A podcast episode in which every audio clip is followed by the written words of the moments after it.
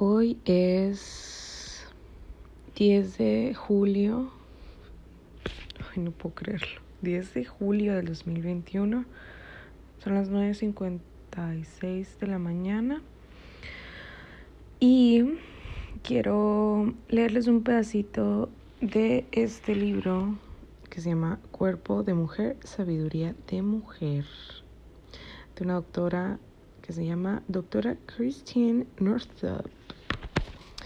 Em, y habla mucho como de de sanarnos como mujeres, ¿no? Y de dónde viene toda esta parte mmm, no nomás física, sino parte emocional y que afecta a nuestro lado espiritual como mujeres en este sistema patriarcal en el que vivimos, ¿no? Bueno, no me voy a adentrar mucho en eso, pero les quiero leer un poquito acerca de de, del cuerpo, ¿no? Dice, los pensamientos y emociones tienen un efecto tan profundo en nosotros porque están físicamente ligados al cuerpo a, a través de los sistemas inmunitario, endocrino y nervioso central. Todas las emociones tienen efectos físicos, incluso aquellas que se reprimen y no se expresan. Las emociones no expresadas tienden a quedarse en el cuerpo, como pequeñas bombas de tiempo, y son enfermedades en incubación. Estas enfermedades son el lenguaje que utiliza nuestro cuerpo para hablarnos. Por medio de ellas nos dice que necesitamos sanar una herida más profunda. Bueno, es un poquito acerca de, de, de lo que está diciendo, ¿no? Habla mucho eh, sobre todo acerca de estas enfermedades eh, que las mujeres tenemos eh, a tener, ¿no? Mucho más en este, en este, pues, en este tiempo, que sea muy normal que la gente tenga endometriosis o eh, ovario poliquístico, ya se hace hasta común y lo normalizamos, ¿no? Eh, pues ahí hay un problema, hay algo que resolver como sociedad. Eh, lo que yo he notado desde mi, desde mi experiencia, ¿no? Porque yo tengo un diagnóstico de, de ovario poliquístico desde que estoy pequeñita, ¿no? Bueno, pequeñita, entre comillas, eh, desde la prepa más o menos. Eh, ha sido un proceso difícil para mí.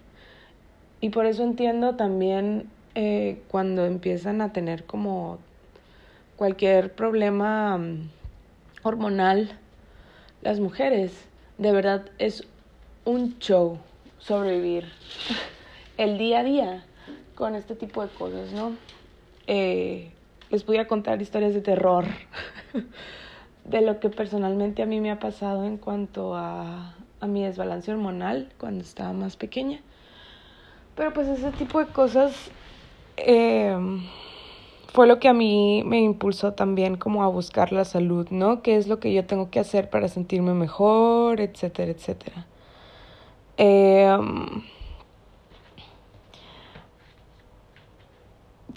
lo que yo noté, pues principalmente, ¿no? Era eh, mi, mi, mi, parte femenina. Eh, y se los digo desde mi individualidad, ¿no? Porque yo sé que es algo muy común. Y por eso existen también libros como este, ¿no? Que nos están tratando de abrir un poquito más los ojos a, a de dónde viene tanta, pues, desbalance, ¿no? O sea, número uno, que estoy totalmente de acuerdo, y así se llama el primer capítulo, ¿no? El mito patriarcal así, lit, mito patriarcal. ¿Cómo es que vivimos como en una sociedad en donde no podemos respetar también los ciclos, ¿no? O saber descansar, porque estamos con, estamos atados a un sistema opresivo, pues, ¿no? Que no nos deja en libertad. Eso es otro tema, ¿no? Pero en cuanto a a la salud física de los ciclos de la mujer, va ligado totalmente a esta parte hormonal, ¿no? Eh, cuando recién me pasaba este tipo de cosas como desbalance hormonal, de verdad te quieres de que morir, o sea, estás, te está doliendo mucho, o simplemente no puedes hacer actividades porque estás, estás, pues estás así, pues, o sea, no quisiera entrar en tanto detalle, pues, pero, o sea, de verdad no podía salir a la calle de lo mal que me sentía, pues, así.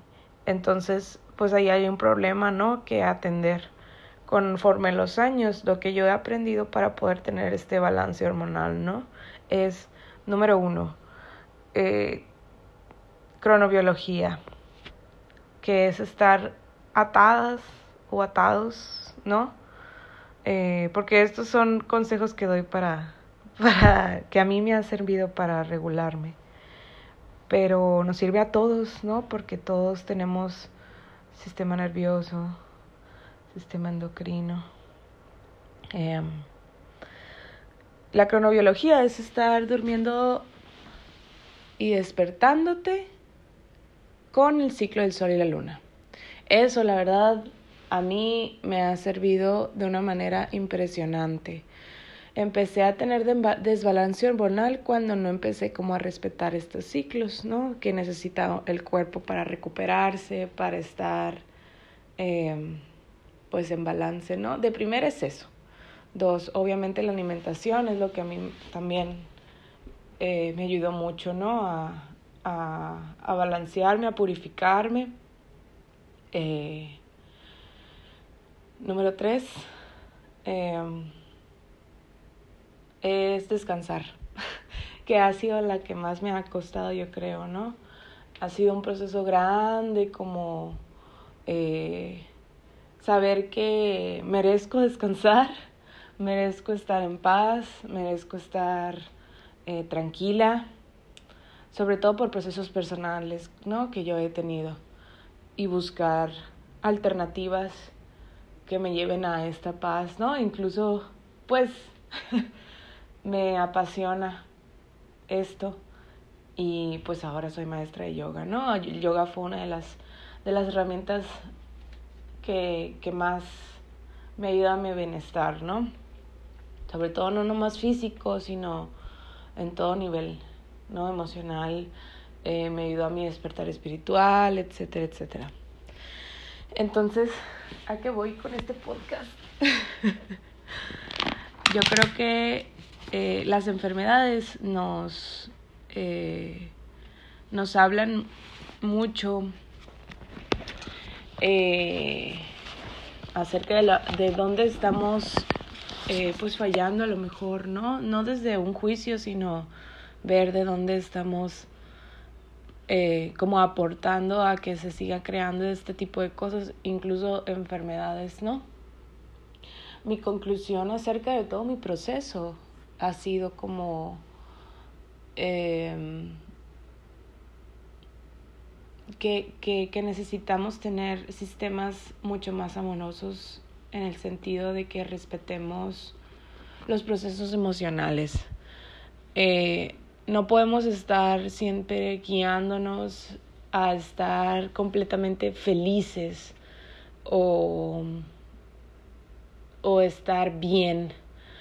Eh, ¿Por qué? Porque nos pasan cosas en la vida, ¿no? Y eso puede desatarnos un momento, un periodo que estamos como en desbalance emocional y, y debemos tomarnos el tiempo como para sanarnos, pues. Eh, porque si no, lo podemos estar ignorando y tenemos sistemas en donde nos podemos agarrar para eso, ¿no? Ya sea trabajo, ya sea fiesta, ya sea cualquier cosa, ¿eh? Porque eh, cualquier cosa de verdad nos puede empezar a distraer de, nuestro lado emocional de lo que estemos pasando en el momento. Pero dejarnos sentir la emoción hace que el cuerpo no lo, no lo retenga. Eh, y eso al final de cuentas se puede convertir en una enfermedad, ¿no? El cuerpo nos va a hablar si no lo estamos atendiendo o si no estamos viviendo nuestros procesos, el cuerpo habla. Eh, una maestra de, que, de las que me hace certificado, ¿no? Eh, esta maestra me acuerdo que hablaba que, que el, la enfermedad nace cuando dejamos eh, a un lado saber que somos seres divinos, que necesitamos este respeto para nosotros mismos y esta,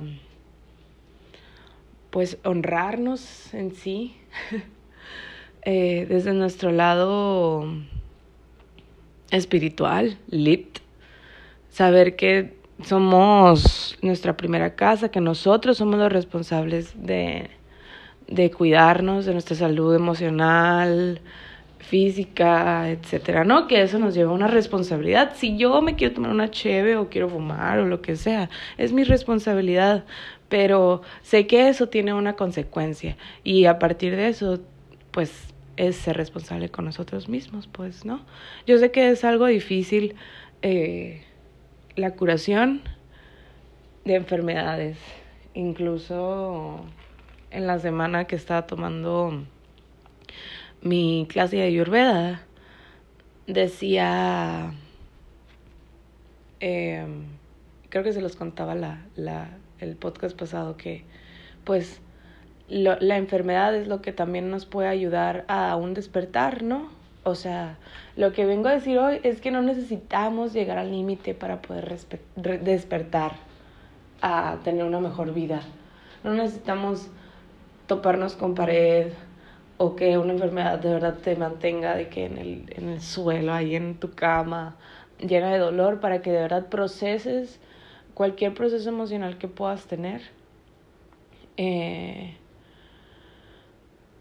para que no lo acumules y no se convierta en una enfermedad. Porque yo creo que la peor enfermedad que podemos tener no es física, sino es, es aquí adentro, pues, ¿no? Saber que no nos estamos atendiendo, no nos estamos haciendo caso. Ese es el peor dolor que existe. Cuando miramos o no buscamos pues las cosas para estar bien o seguimos en ambientes que no nos favorecen que no nos saca nuestro brillo, em, que no lo buscamos, pues, ¿no? Esto requiere mucha valentía, de que mucha. Pero lo bueno de todo es que sabemos que no estamos solos, ¿no? Siempre hay alternativas